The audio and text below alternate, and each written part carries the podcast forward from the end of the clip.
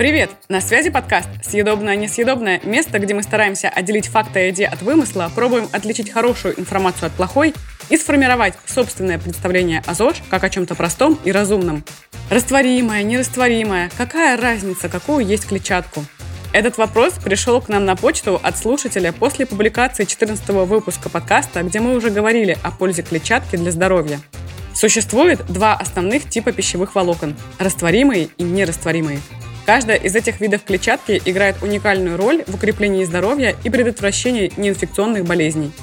Давайте подробнее рассмотрим, как эти два типа клетчатки работают, чтобы поддерживать наше здоровье, и как быть уверенным, что вы получаете их в достаточном количестве.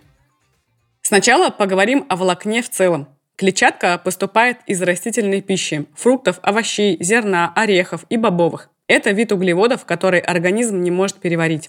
А зачем есть клетчатку?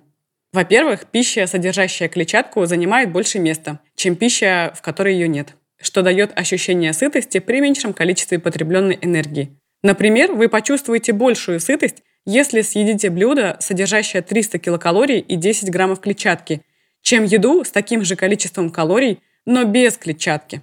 Когда продукт содержит пищевые волокна, он медленнее перемещается из желудка в тонкий кишечник это значит, что после еды с высоким содержанием клетчатки чувство голода наступает медленнее. Очевидно, что оба этих эффекта полезны для тех, кто пытается следить за потреблением калорий. Фактически исследования показывают, что люди, которые едят больше клетчатки, как правило, стройнее и реже набирают вес с течением времени. Но пищевые волокна имеют и другие полезные свойства в зависимости от того, растворимы они или нерастворимы.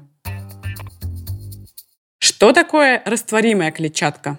Если вы поместите растворимую клетчатку в воду, она растворится.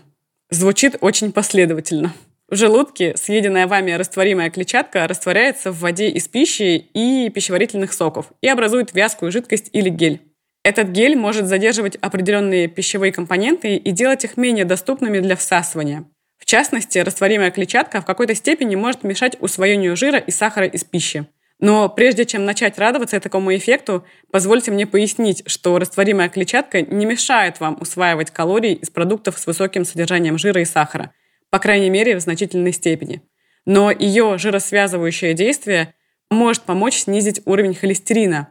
И замедляя всасывание сахаров, клетчатка помогает поддерживать стабильный уровень сахара в крови, что помогает контролировать и предотвращать развитие диабета. А какие продукты содержат растворимую клетчатку?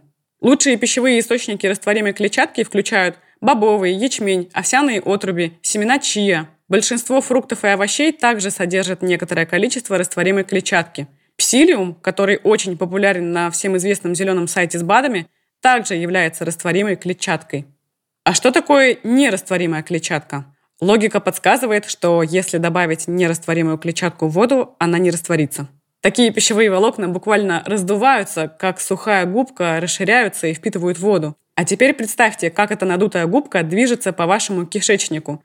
Нерастворимая клетчатка является очень эффективным средством лечения и профилактики запоров и других расстройств пищеварения. Небольшое примечание.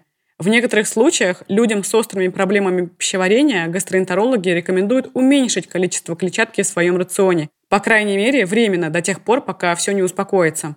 И если у вас имеются какие-то заболевания ЖКТ, обязательно проконсультируйтесь со своим врачом в отношении ваших конкретных потребностей. А какие продукты содержат нерастворимую клетчатку?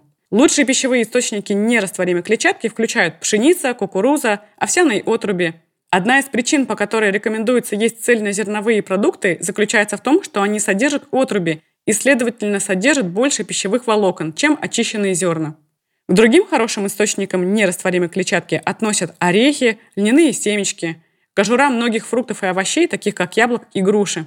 Но интерес заключается в том, что большинство продуктов содержит смесь растворимой и нерастворимой клетчатки. Например, внутренняя часть яблок содержит растворимую клетчатку, а кожура в основном состоит из нерастворимых волокон. Сколько растворимой и нерастворимой клетчатки нам нужно? Диетические рекомендации по потреблению клетчатки для здорового взрослого человека, по мнению ВОЗ, составляют около 30 граммов в день. Нет никаких указаний относительно того, сколько из них должно быть растворимыми, а сколько нерастворимыми. Большинство людей во всем мире получают меньше половины рекомендуемой общей суточной нормы клетчатки. В лучшем случае в рационе среднестатистического человека присутствует 15 граммов пищевых волокон. А если существует такой дефицит, стоит ли принимать пищевые добавки с клетчаткой? Предпочтительно большую часть или всю клетчатку лучше получать из реальных продуктов, а не из пищевых добавок, потому что продукты с высоким содержанием волокон также содержат много других полезных питательных веществ, микро- и макронутриентов. Набрать 25-30 граммов клетчатки не так уж сложно. Например, вы будете получать треть от нормы, ежедневно потребляя 5 рекомендованных порций овощей и фруктов. 4 порции цельнозерновых продуктов обеспечат еще треть. И в дополнение к этому включите в свой рацион орехи, семена, бобовые. Так вы гарантированно будете получать весь спектр полезных веществ и обеспечите свой организм растворимой и нерастворимой клетчаткой. То есть, если вы будете выстраивать свой повседневный рацион по методу здоровой тарелки, то норма пищевых волокон наберется сама собой. Что такое здоровая тарелка? Откуда взялся этот метод, я подробно рассказывала в третьем выпуске подкаста, а также в инстаграме проекта и на сайте calorimania.ru. Ссылки оставляю в описании к выпуску. Ну а пока, пока. До встречи в следующую пятницу.